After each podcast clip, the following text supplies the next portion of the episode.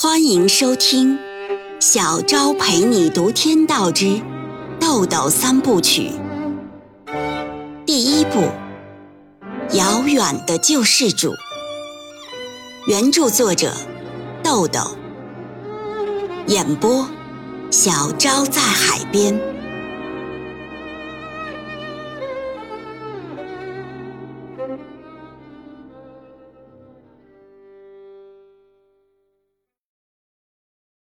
第三十八章，天黑了，路灯亮了，马路上充满各种喧闹的声音，风从开着的车窗吹进来，带着一股夏季的闷热气息。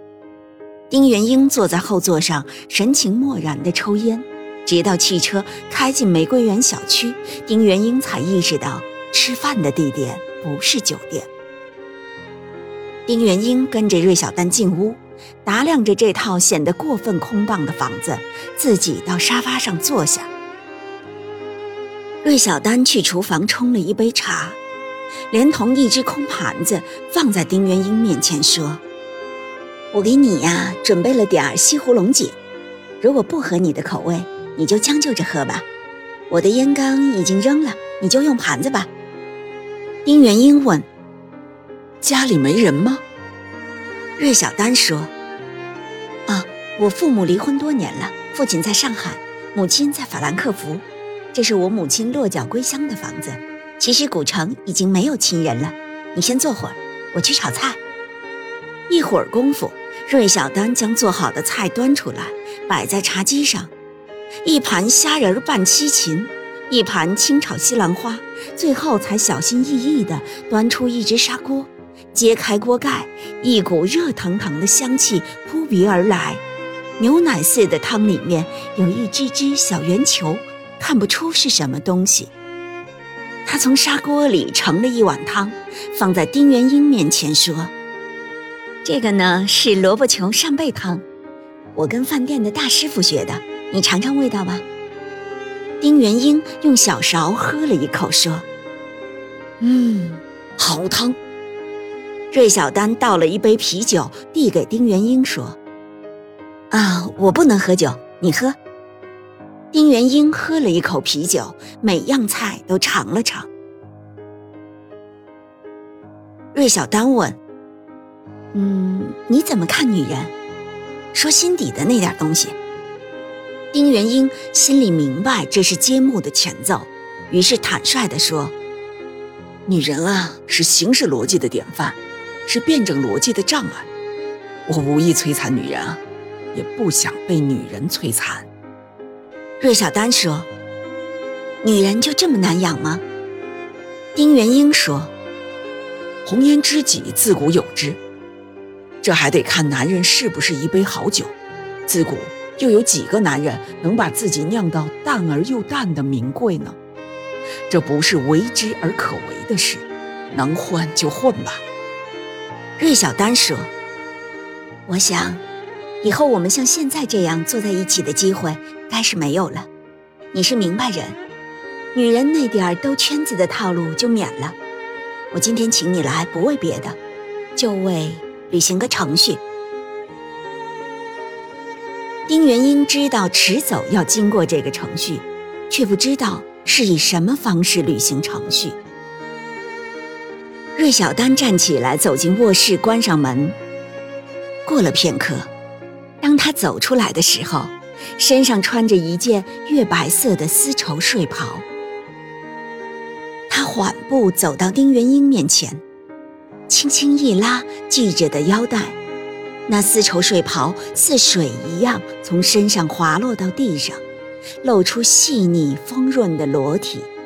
那美丽的曲线和动人魂魄的质感，犹如浑然天成而又完美无瑕的白玉艺术品。每一寸肌肤，每一个细节，都流淌着圣洁的光泽。丁元英被这幅连魔鬼都无法亵渎的画面震撼了，惊呆了。芮小丹平静地说：“我把一个女人所能及的事儿都做了，包括我的廉耻和可能被你认为的淫荡。以后我就不遗憾了。现在，你可以走了，结束了。丁元英久久凝视着芮小丹的裸体，冷静地说：“我是人，而且还没有进化到此时此刻可以无视本能。但是，我丁元英何德何能，敢领受上苍这样的恩赐？”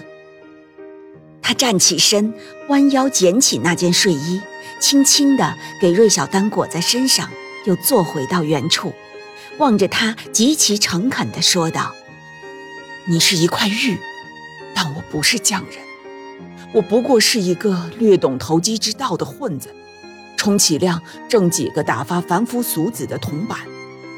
你要求的是一种雄性文化的魂。”我不能因为你没说出来而装作不知道，接受你就接受了一种高度，我没有这个自信。稍微停顿了一下，他说：“我呢，自以为是有点学问的人，但是今天我得承认，你给我上了一课。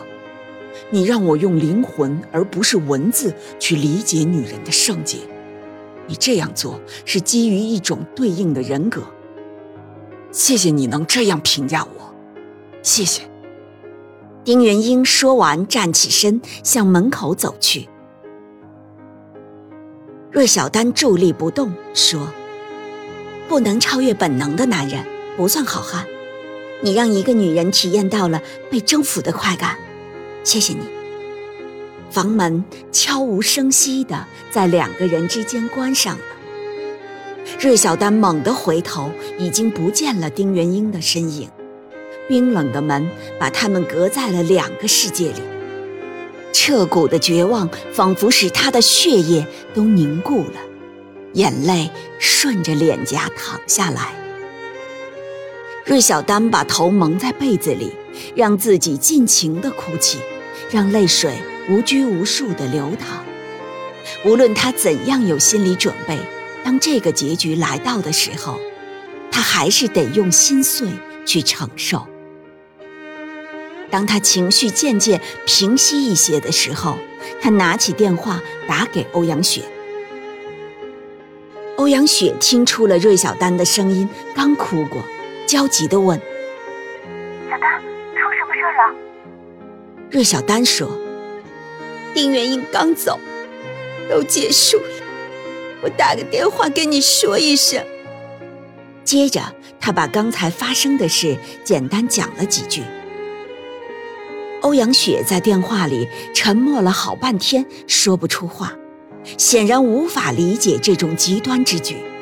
神情稍微镇定之后，他愤然而又讥讽地说：“，着这么贱吗？”芮小丹说：“贱吗？”他要是像狼一样扑过来，那我就真贬值了。他这一走啊，倒让我看清楚，我在他心里还值几两银子。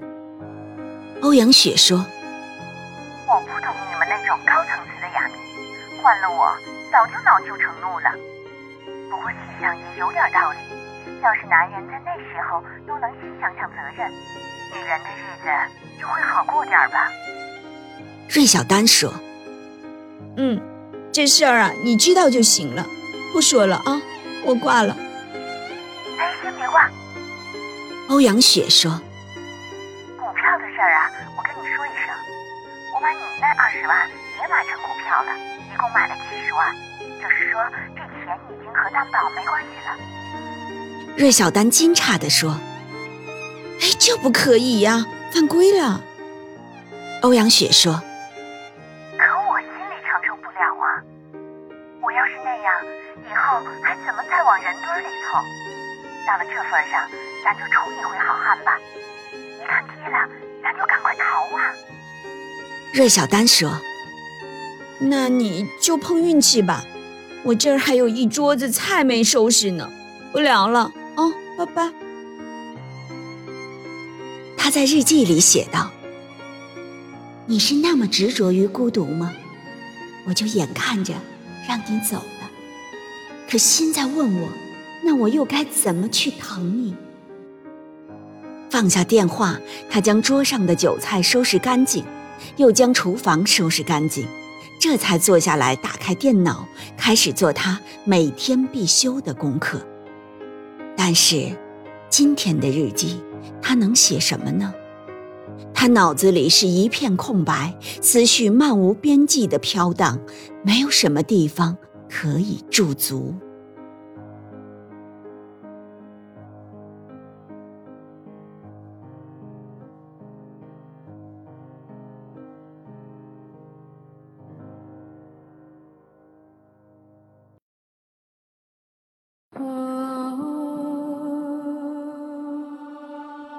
每晚八点，小昭陪你读《天道之豆豆三部曲》，每天更新一集，欢迎您的收听与订阅，我们不见不散哦。